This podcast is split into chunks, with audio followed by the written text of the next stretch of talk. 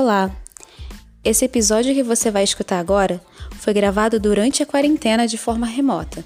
Então, se o áudio não tiver lá essas coisas, perdoa a gente, vai? Fique agora com um episódio de Muito Além da História.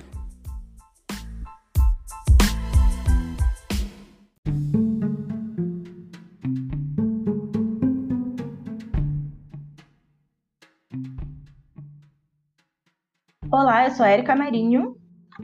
Olá, eu sou Elaine Ventura e esse é o podcast Muito Além da História. O episódio de hoje é especial Halloween Histórias de terror para crianças. Uh! Acende a luz, gente.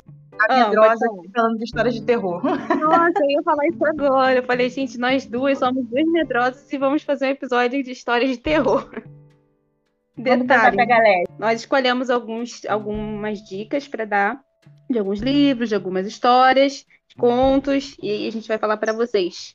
Para quem gosta aí de sentir um medozinho aí. A primeira dica minha é de um livro que eu quero muito ler, que é o Coraline, do Neil Gaiman, que foi publicado pela primeira vez em 2002 no Reino Unido. E tem uma animação que foi lançada em 2009, intitulada Coraline e o Mundo Secreto. E assim, hum. apesar de ele ser um livro infanto-juvenil, ele tem uma pegada bem, bem assustadora. Até mesmo para adulto, sabe? Uhum. a sinopse é assim: a, a Coraline ela vai para essa casa nova dela, né? Viaja com a família para nova casa.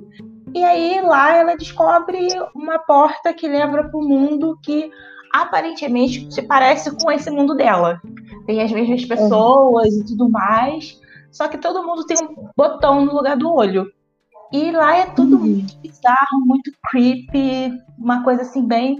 Só que como a Coraline não tá tendo tanta atenção assim dos pais dela, e os pais dela nessa, nesse outro mundo, tipo assim, são super adoráveis, carinhosos e tudo mais, ela continua indo nesse lugar estranho.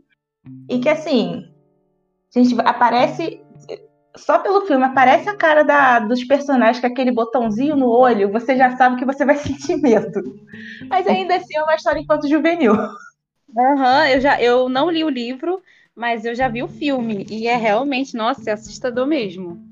Porque vai tomando uma proporção. Primeiro parece assim, o mundo é esquisito, mas parece bem parecido com o dela, né? Só que aí vai piorando as coisas, assim. Uhum. E aí tu vai assim, vai dando uma aflição Principalmente quando ela chega, aqueles meio que querem costurar o botão no olho dela. Nossa, eu lembro que eu fico muito agoniada com esse filme, me dá muito nervoso.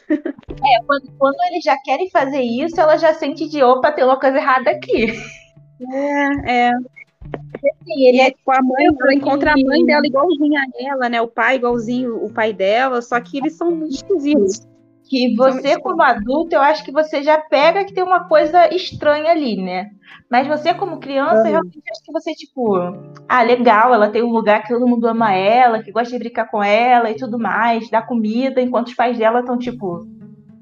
Mas aí vai passando o filme vai, e, e, e, você vai sentindo como é que aquela tensão toda tem todo um, um propósito.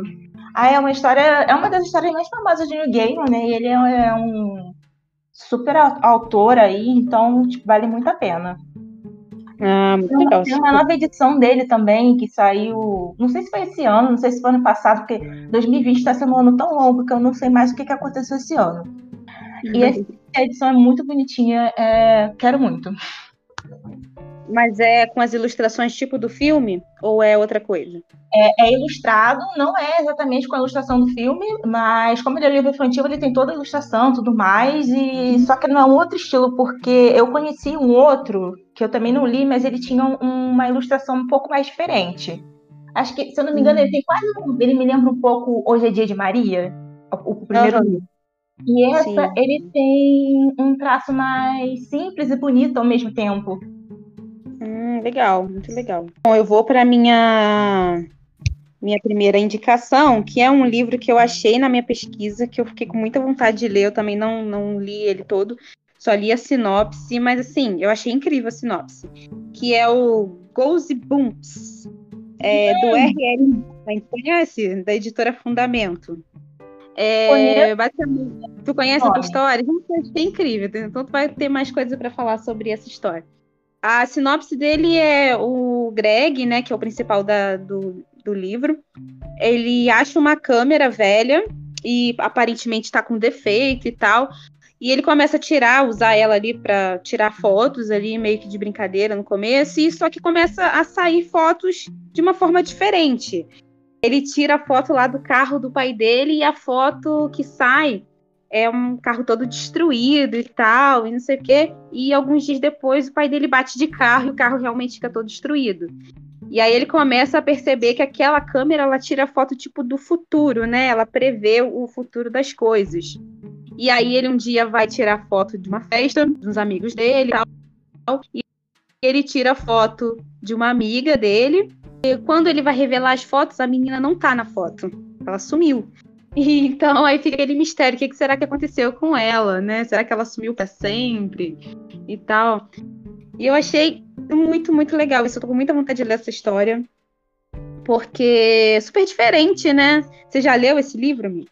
Não, eu conheço mais de nome mesmo, porque tem, tem filme também.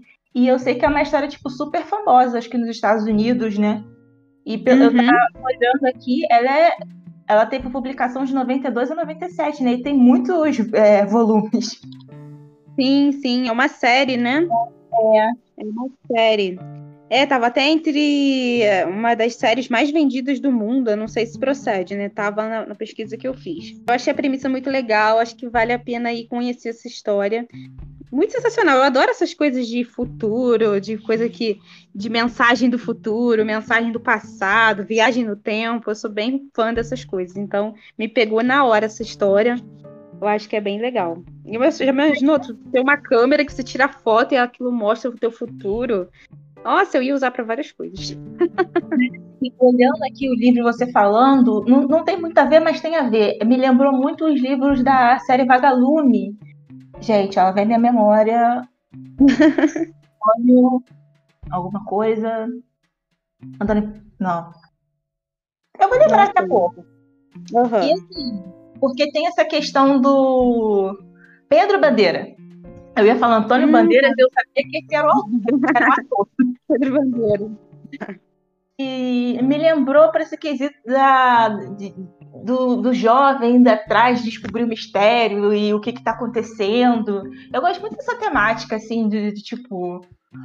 Completamente fora da minha realidade, né? Porque eu era uma criança, como eu disse, eu continuo, eu continuo medrosa, eu era uma criança bem medrosa, mas eu, eu fico imaginando, sabe? Você você vê uma câmera e descobrir coisas e de repente você querer solucionar um mistério e segue adiante, sabe? Aham. Uhum. É, essa coisa da câmera tem muitos, muitos histórias de terror, né? Muitos filmes que, tipo, você vê alguma coisa e revela. É, tira foto, depois daquela foto revelada, aparece uma coisa, parece um fantasma, aparece não sei o quê. Ou então você só consegue ver pela lente da câmera, né? Tal coisa. É bem comum em histórias, mas eu acho muito interessante. Elaine, você que a gente tem idade próxima, vamos ver se você assistia isso. É, não sei se você tinha o costume de assistir Record.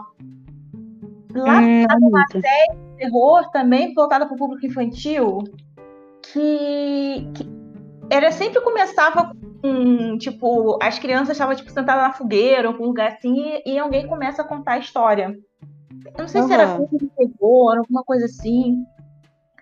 Uhum. E assim, era, era genial, era muito nesse estilo também. Sempre tinha acontecido uma coisa, tipo. Era isso mesmo, Clube do Terror. Eu lembro que eu assistia muito com meus primos e a gente era muito medroso, mas a gente ficava lá mesmo, acontecendo. E ele tem muito esse negócio de, tipo, ah, um episódio é, tipo, uma coisa meio futurista, outro episódio é uma. É, fulano de tal tá preso no espelho.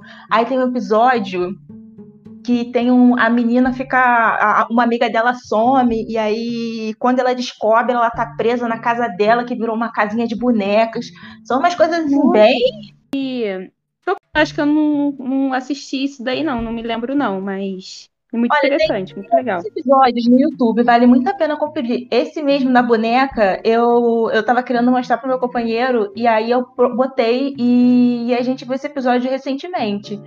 E assim, cara, eu sinto falta disso na televisão, sabe? Uma uhum. coisa meio voltada para o público infantil e ao mesmo tempo não, não é ah, sei lá, não é uma comédiazinha, não é, sabe, é uma coisa diferente. É, até a gente não encontra tantos livros falando de histórias de terror para criança e tal, acho que porque tem esse preconceito assim, ah, a gente não pode ler histórias que vão assustar as crianças.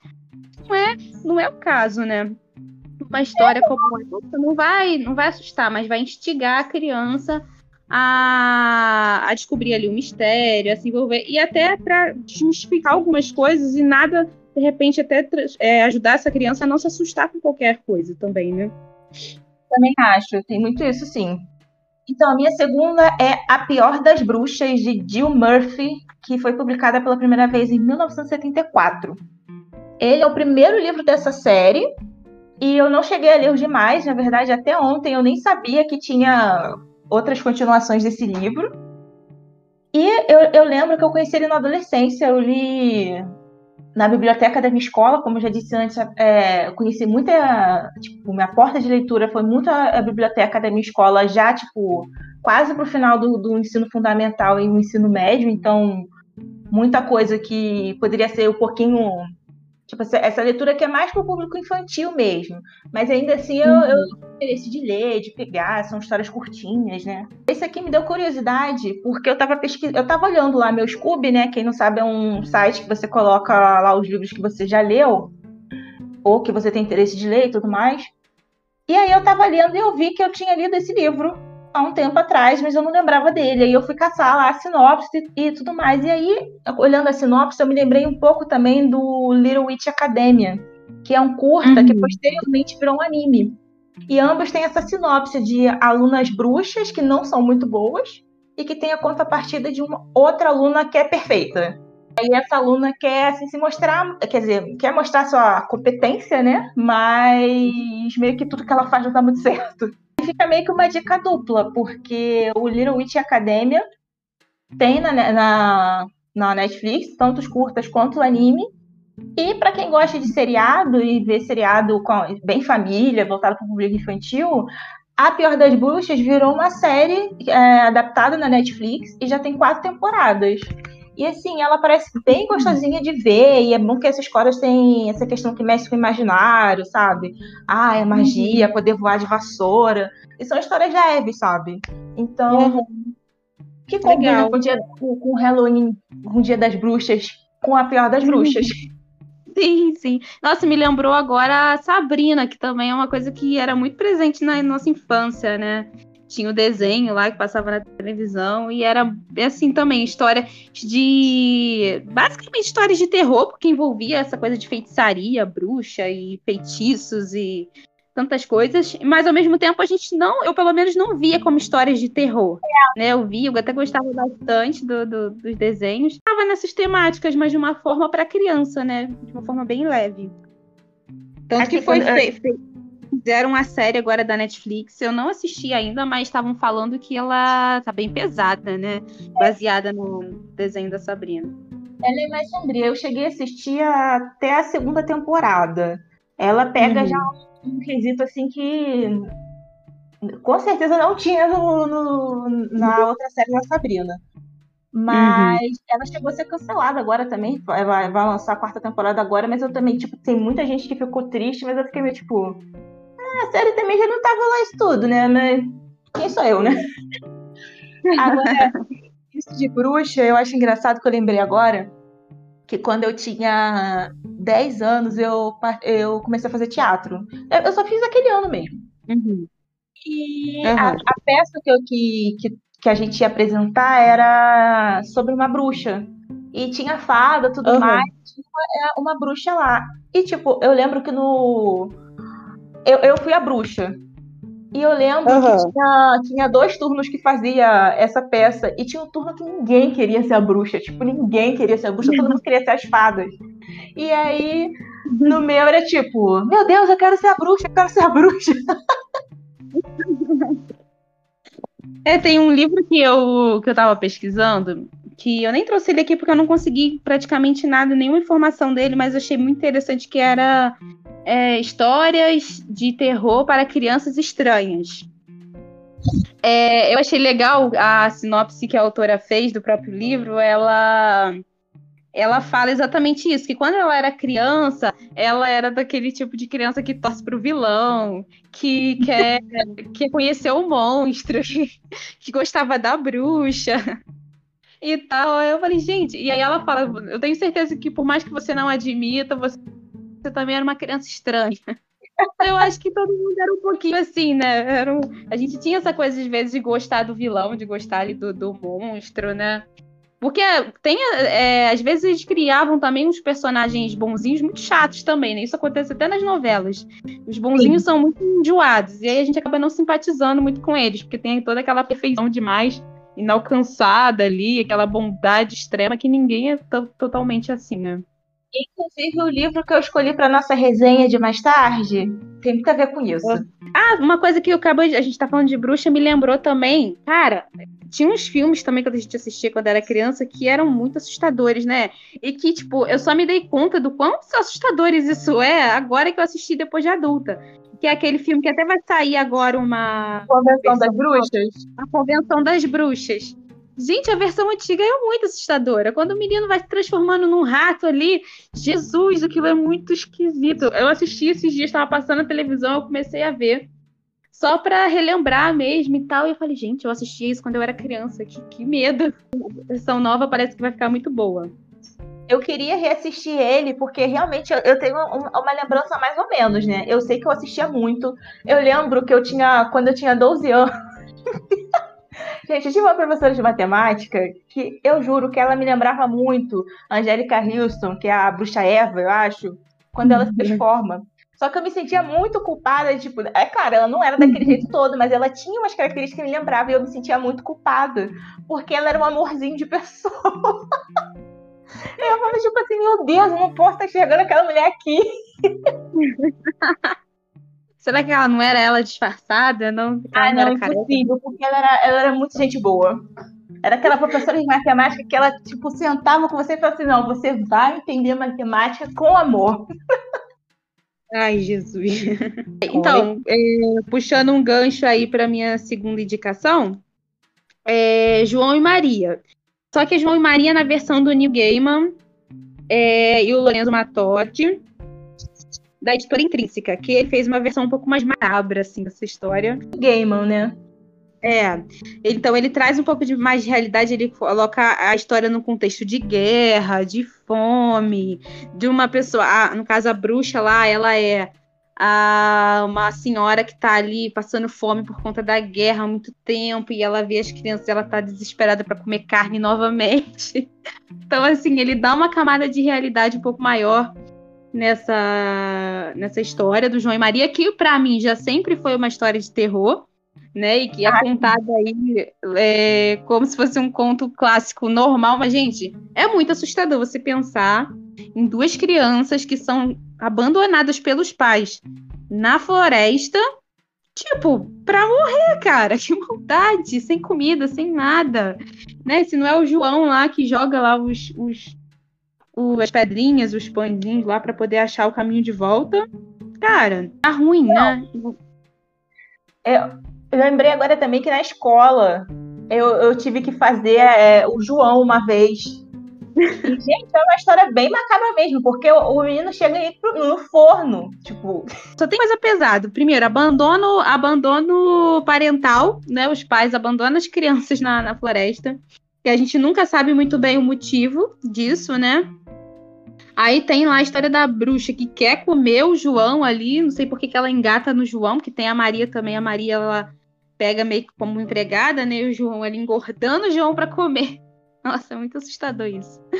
É muito... Aí tem até. Eu lembro de alguns livros que, que tinha na... quando eu era criança que ele mostrava. Ela pedia para ver o dedo dele, para ver se estava gordinho.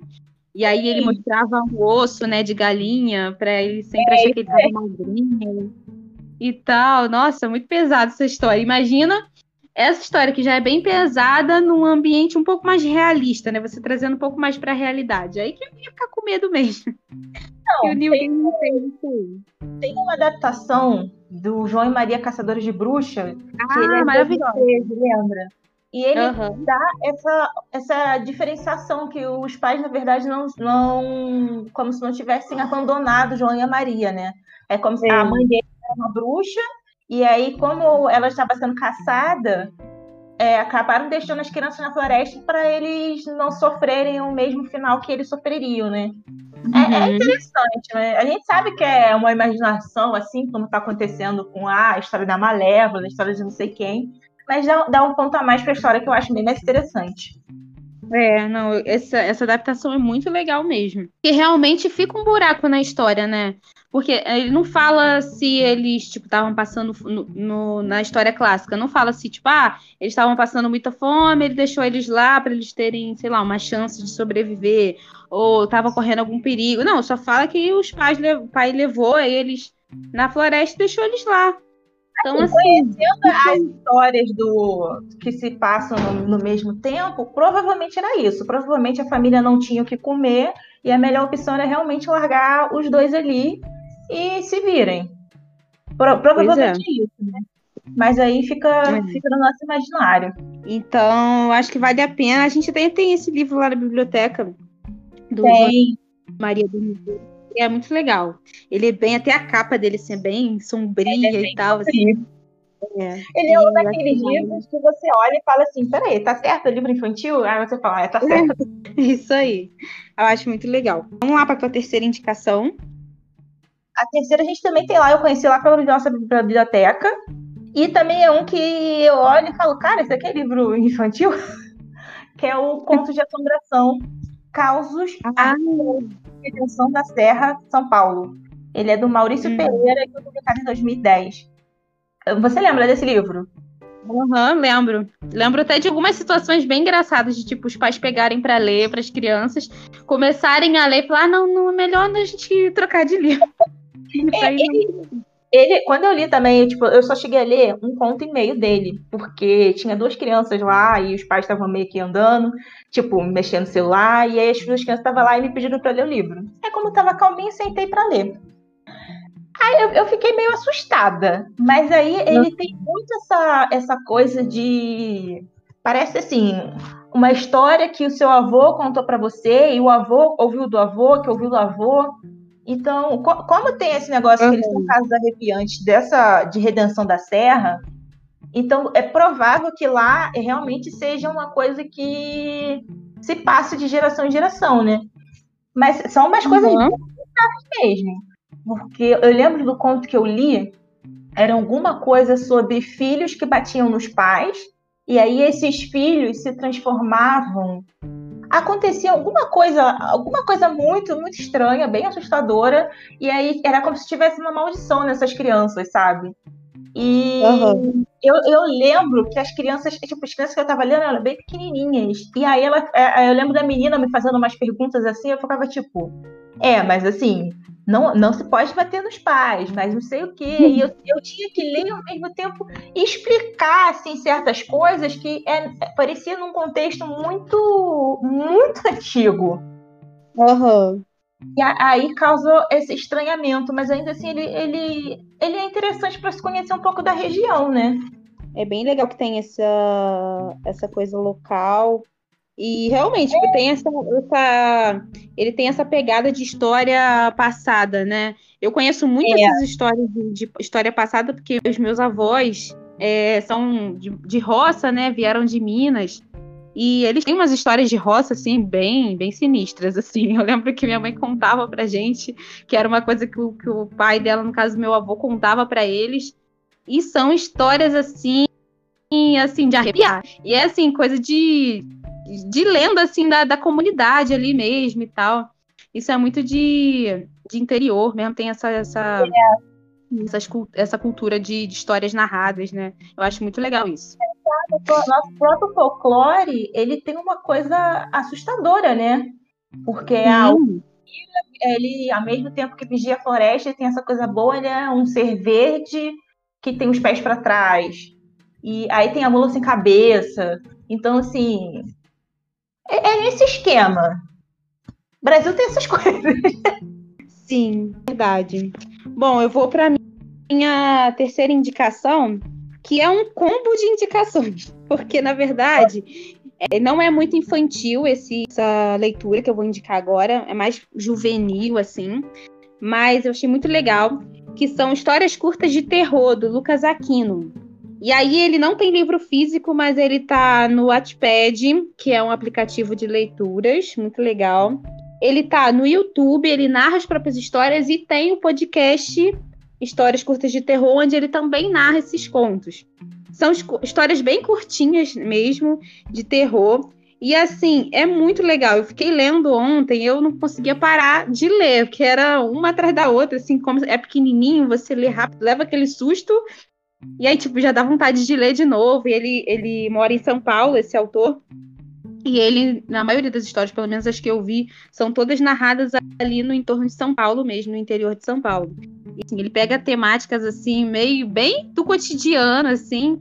E, tipo, o, tem um, a primeira, o primeiro conto da, desse. Não é um livro, né? Mas é um compilado de histórias. Hum. É Ponto ônibus. E aí ele pega, assim, tipo, um simples ato de pegar um ônibus num, num conto de terror, assim, é muito legal.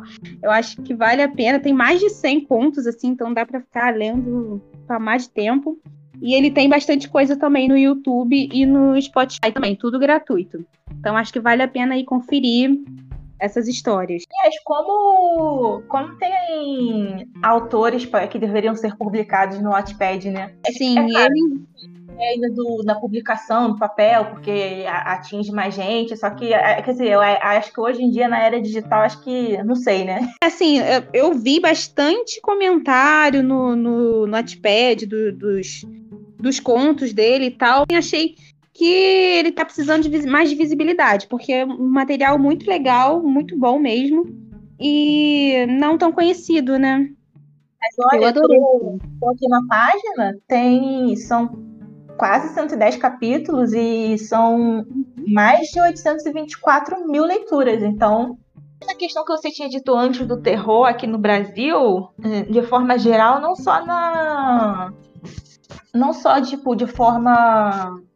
Para o público infantil, né? Parece assim que o terror, tipo, tirando, sei lá, Zé do Caixão e uns nichos muito, muito nicho, eu uhum. acho que agora é que o pessoal tá meio que se tocando que histórias de terror também são interessantes, né? Se bem que histórias de terror ele também, eles têm também um pouco, não só tipo filme em geral, terror ele tem tipo, parece que histórias de terror não, não, não tem um alcance como as outras histórias podem ter.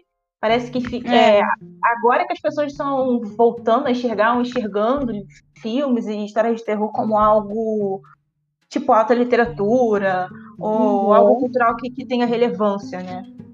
Você Sim, vê que o Oscar e tudo mais, as pessoas sempre falam que filme de terror é totalmente esnobado. É, é igual a comédia, né? É. Tipo, é meio do lado, assim, ah, é entretenimento popular demais pra, pra gente levar a sério, né? É.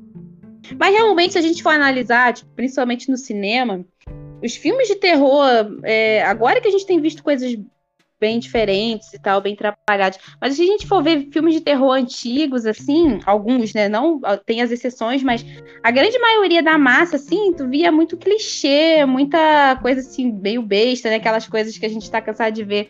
A polícia sempre morrendo primeiro, aqueles personagens estereotipados. Então eu acho que isso também acabou meio que tirando um pouco de credibilidade do, do gênero, exatamente por, porque as pessoas viam tipo, coisas muito similares entre um filme e outro, né? E acabava ficando. Ah, é mais do mesmo.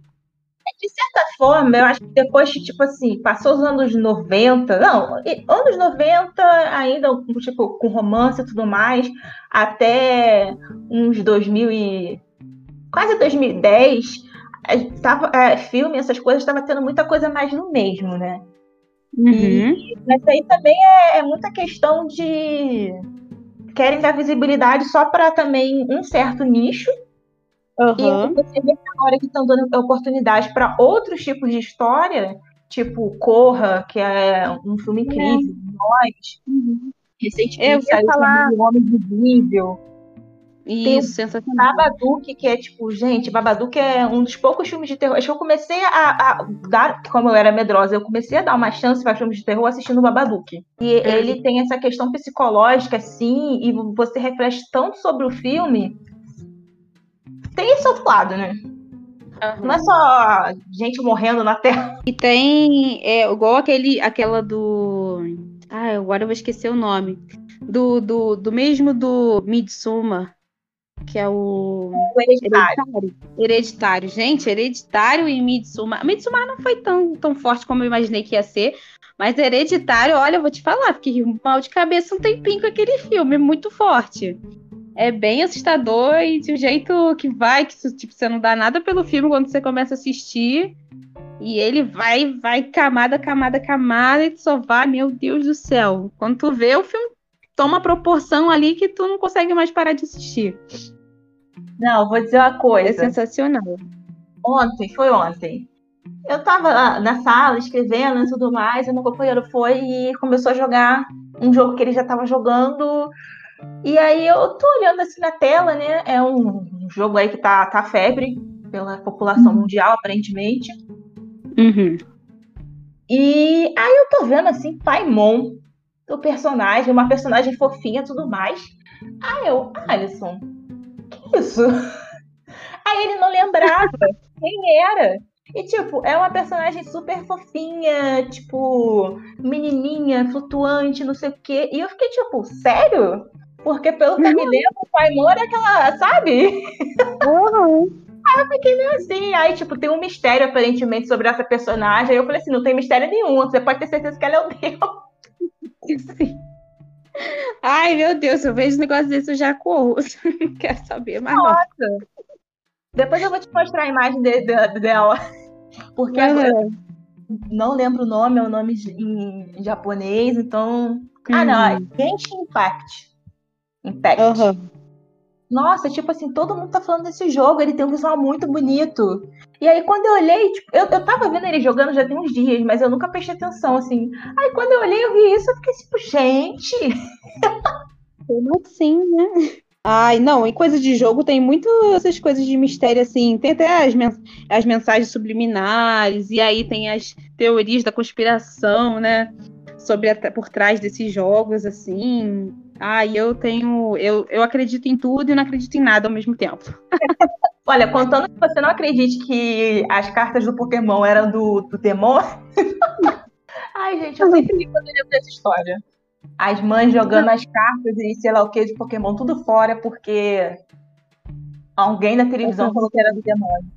Ah, mas tudo que viralizava na, nos anos 90 e 2000 era do Era do demônio. demônio, né? Tudo que viralizava. Tipo, a Disney tá fazendo é, sucesso demais, É do demônio. é do demônio. A Xuxa tá fazendo sucesso É do- demais, é do demônio. Fez parte tudo que viraliza a Peppa, sei lá, a galinha pitadinha. uma forma de você economizar dinheiro. Você, você olha o negócio e fala assim: não vou gastar dinheiro, isso é do demônio. Tudo que tá fazendo muito sucesso vai sempre ter uma teoria da conspiração de que aquilo é demoníaco. Ai, ai. Ai, ninguém merece, gente. Então vamos pro nosso quadro. Ah, a gente vai ter que explicar isso, a questão do nosso quadro de resenhas, porque esse episódio é um episódio especial que tá passando na frente dos outros que a gente já tem gravado. E aí a gente tá verdade. com, é, a gente tá com um quadro novo de resenhas, onde a gente fala uma resenha, eu faço uma resenha, a Erika faz uma resenha, só que a gente não sabe se essa resenha é verdadeira, de um livro real, ou se foi a gente que inventou. Na verdade, o nome do quadro é Real ou Palhaçada. E, e aí, a gente vai fazer hoje com essa temática de terror, em homenagem aí ao Halloween. Você quer começar, amiga, com a sua resenha? É, a gente não vai nem falar daqueles outros, né? Porque não vai fazer sentido, né? Esse vai ser especial. Fica um mistério aí que as pessoas não vão saber o que que a gente tá falando. Vou começar, é totalmente temático. Vamos lá. Essa história era a história de uma fada que ela queria muito ser uma bruxa má. Porque ela sempre dizia que as fadas não tinham liberdade para nada. Para ela, as fadas são é, seres comportados, as fadas são seres. é, as bruxas são seres rebeldes, as fadas têm que rir baixinho, as bruxas podem dar altas risadas, e as fadas podem comer bem pouquinho, enquanto as bruxas podem comer de montão. Então imagina só, né? Para ela, as bruxas têm todos os benefícios das coisas. Só que então, Uhum. ela encontra uma amiga bruxa que é exatamente o oposto dela. É toda comportada, que ri baixinho, que come bem pouquinho. Tudo que ela pensava que as bruxas não eram. E aí, no entanto, no, no que ela tanto se via como uma bruxa, no final ela entende que uma bruxinha também pode se ver como uma fada. E que, na verdade, ser bruxa, ser fada, não transformava ninguém em, em má ou boa, que é o, o coração e suas ações que fazem você ser quem você é. E é uma história muito bonitinha, que, que traz esse, esses lados opostos, né, do que a uhum. gente acha de que ah, a, a bruxa é o ser mal de, de verruga, não sei o quê, enquanto a fada é o ser bonitinho, que cabelo direitinho, sei lá o que, sei lá o que lá. E aí essas duas personagens se encontram e tem esse, esse choque cultural. Olha, muito legal. Eu tô na dúvida se isso daí é inventado ou é real. Porque eu conheço um livro que é a bruxa que queria ser fada, mas a tua história aí é o contrário, né?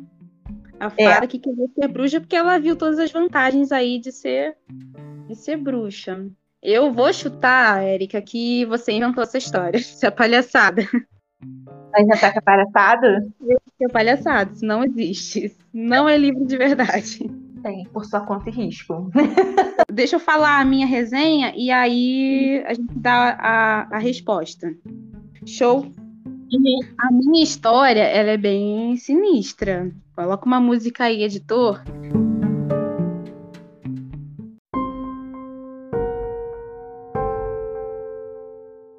A minha história é sobre uma família da Rebeca a filha, a Adriana e o Roger, que são os pais da Rebeca. A história começa com eles de mudança, porque o pai da Rebeca, ele é um militar, então é aquela coisa de viver trocando de cidade e tal. A mãe da Rebeca, ela é uma blogueira famosa de culinária e tal e estão indo para um, um município muito pequenininho, muito pequenininho do interior do Rio de Janeiro. O nome do município é Maritacas do Céu. Lá é conhecido por ser um, um município com muito pouca gente, tem mais ou menos 5 mil habitantes, chutando alto. E chove muito nesse lugar, conhecido por ter muita chuva. Uhum. Eles chegam lá, e aí eles veem que a cidade realmente está chovendo pra caramba no dia que eles chegam na cidade. E aí tem lá. É, a cidade está totalmente vazia, não vê, eles não veem ninguém, assim, só vê assim, as janelas, da, as cortinas das janelas assim, meio que se movendo para as pessoas darem uma olhadinha ali, vendo quem está chegando e tal. Chegam, se instalam. Ninguém vem falar com eles, tipo, nenhum vizinho vai lá cumprimentar ninguém. E aí a mãe da Rebeca tem a ideia lá de fazer uns biscoitos e levar para a vizinhança para conhecer, que era uma coisa que eles costumavam fazer toda vez que eles se mudavam para um lugar novo. E aí eles vão batendo na casa dos vizinhos e os vizinhos assim são tipo muito estranhos. Eles são a maioria é idoso, não tem ninguém muito jovem e são mal-humorados, mal encarados, assim, são atendem eles de má vontade. E, tipo, e a Rebeca percebe que, tipo, não tem nenhuma criança. Ninguém. Nenhuma criança mesmo. E, e uma coisa curiosa é que todos os vizinhos, quando os pais ali da Rebeca apresentavam ela, olha, essa aqui é a nossa filha Rebeca, eles se assustavam ao ver ela, como se fosse uma coisa estranha. Mas parecia que só a Rebeca tinha notado aquilo e vida que seguiu, enfim. Depois daquela visita, uma coisa bem estranha começou a acontecer na casa deles. Os pais da Rebeca começaram a se sentir mal, cansados, meio febrios, e eles foram ficando meio doentes, assim, como se estivessem pegando uma, uma gripe muito forte. E aí a Rebeca, ela tinha mais ou menos uns 13 anos, e ela começou, ela começa a cuidar dos pais, né? Ah, levar água, levar comida e tal. E eles só piorando, só piorando.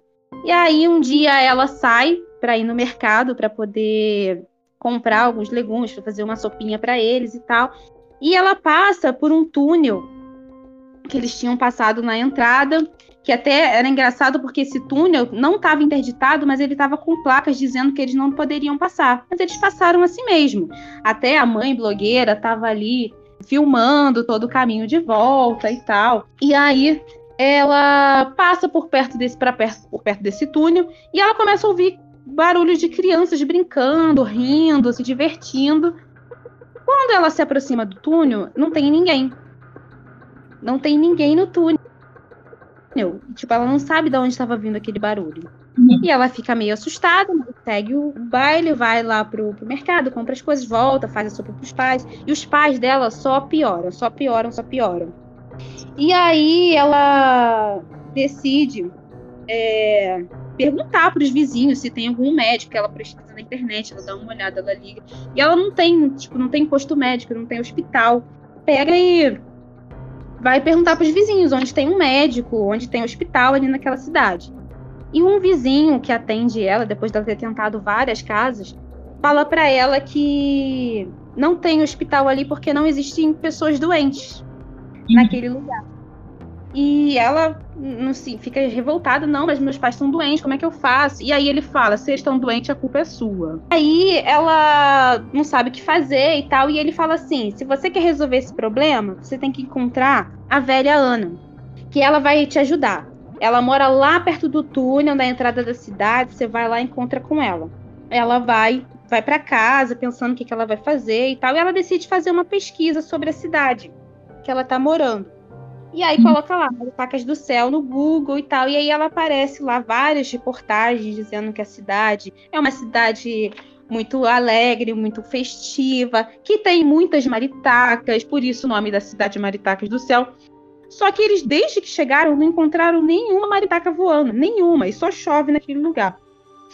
E aí tem até uma, uma reportagem dizendo a cidade que envelheceu.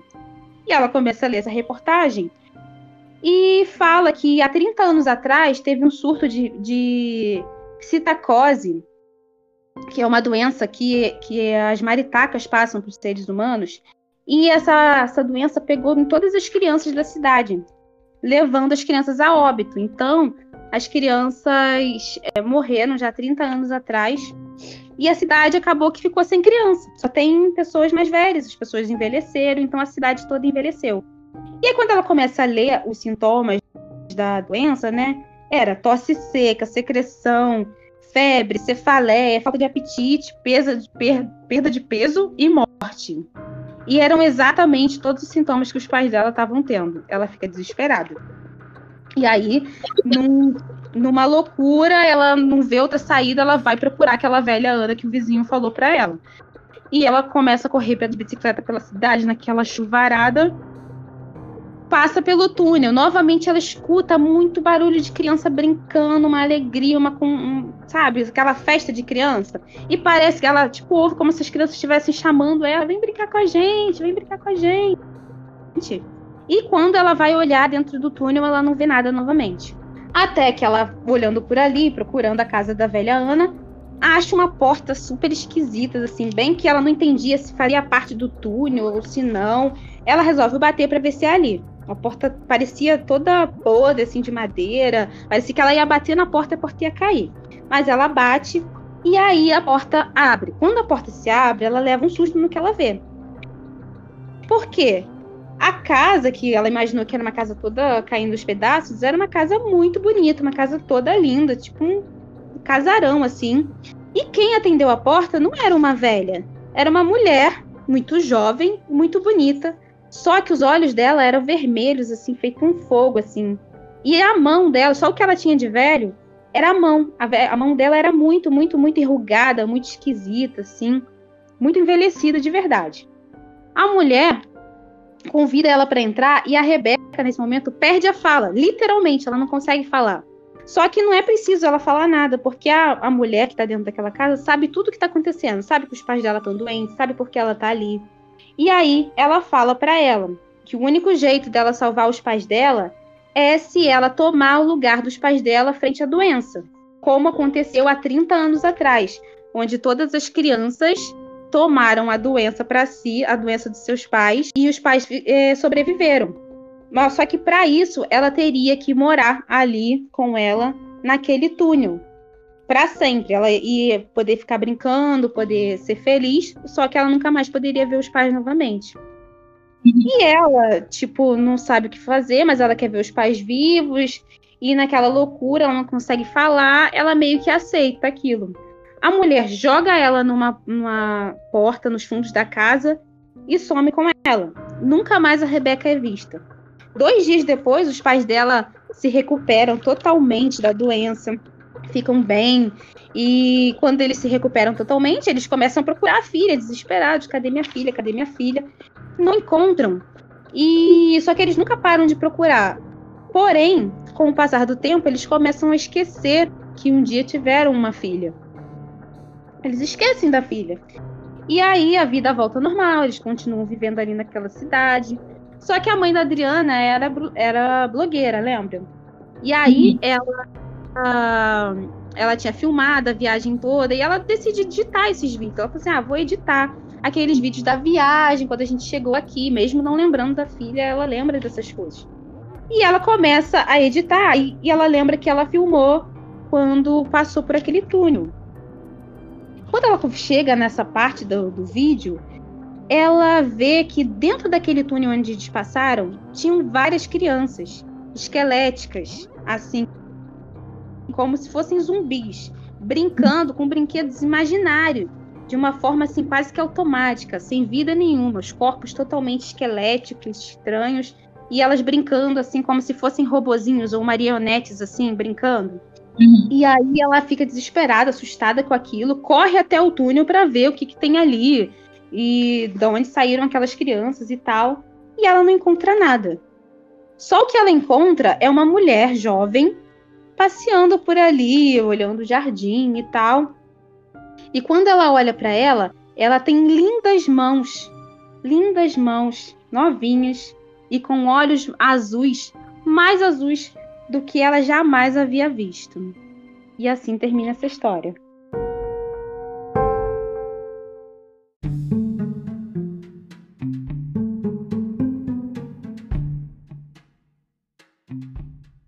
É fake. Muito detalhe. É fake. Maritaca, que é uma coisa muito do seu imaginário. Não, é fake. Você inventou essa história. Não é nem pela parte da blogueira e tudo mais, mas todo de... é... tem muito detalhe a história. Então, assim, eu consigo visualizar você escreve... escrevendo ela inteira. o que, que você achou da história? Você achou legal? Não, achei legal, mas totalmente notado. Você acertou. Eu acho que eu realmente não consegui ser muito convincente mesmo. É, inventado. Menina, eu escrevi essa eu história. Eu cheguei a pensar um pouco o que era. Só que aí você foi botando muito mais detalhe. Aí quando você tava uhum. muito mais detalhe, eu pensei assim, hum, hum. Ela está escrevendo um livro. Cara, eu, eu sou uma pessoa que eu sou muito medrosa, né? Eu, eu escrevendo esse texto, eu fico com medo do meu próprio texto. é, Bem então. Mas é realmente fake. Criei esse município aí, Maritacas do Céu. Gente, eu faltaram... que ela tivesse dito um periquito, mas logo Maritaca. Essa menina ama Maritaca.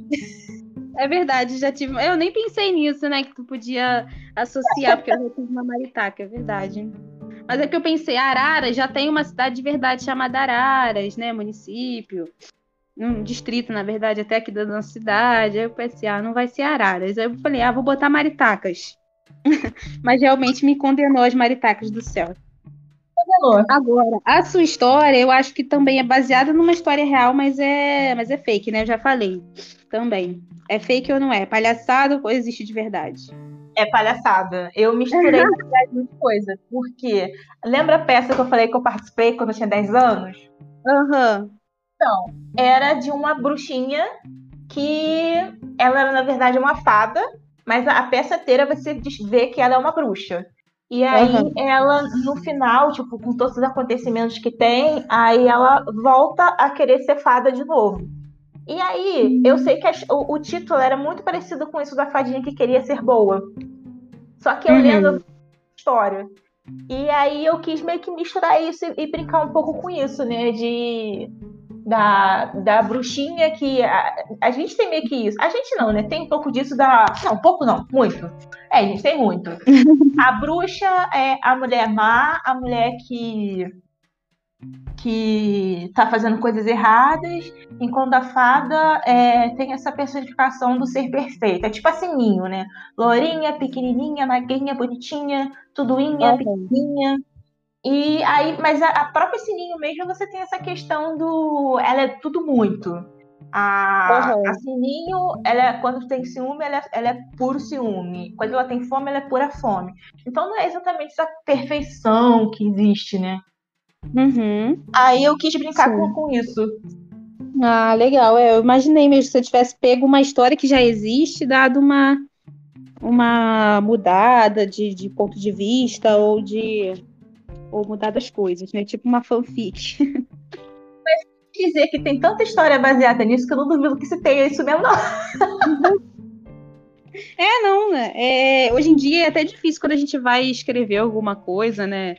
E inventar uma história nova, porque tem tanta coisa que às vezes eu sempre dou uma pesquisada também quando eu tenho um tema ou alguma coisa que eu quero escrever, se já não existe, tipo, título igual, ou se não, não tem um contexto parecido, porque realmente é difícil, complicado. É, sendo sincera, eu fico até imaginando se tem algo além de novo para escrever, mas eu acho que, tipo assim, às vezes a premissa é que nem é aquele negócio lá da, da jornada do herói. É, é, meio que não, não vai mudar muito daquilo. Mas acho que como você desenvolve é que, que vai dar o, realmente o tom da história, né? É, é verdade. Tem até, é, às vezes eu fico sentindo essa coisa assim, tipo, cara, como você vai conseguir ser brilhante com tanta coisa boa já existente, né? Mas é isso, você tem que encontrar o seu caminho, ser fiel ali à sua própria lógica que você encontrou e e aí, se as pessoas gostarem ou não, é consequência, né? Não, não tem jeito. É isso aí. Bom, então encerramos o nosso episódio do Halloween, histórias de terror. Ai, gostei muito, gente. Eu também, foi bem divertido. Muito obrigada por você que ficou com a gente aqui até esse momento. Nos siga nas nossas redes sociais, no nosso Instagram, muito além da história, nosso e-mail. Twitter, que é MAD História, e no nosso e-mail também, que é muito além da história, gmail.com. Isso aí, escreve pra gente, manda o que você tá achando do nosso podcast e um beijão, até semana que vem. Eu, eu tava escrevendo e eu até fui dormir e fiquei pensando nessas crianças. Agora ela tá cuidando das crianças que ela mesma enfiou lá. Ai, gente, eu não... Eu não...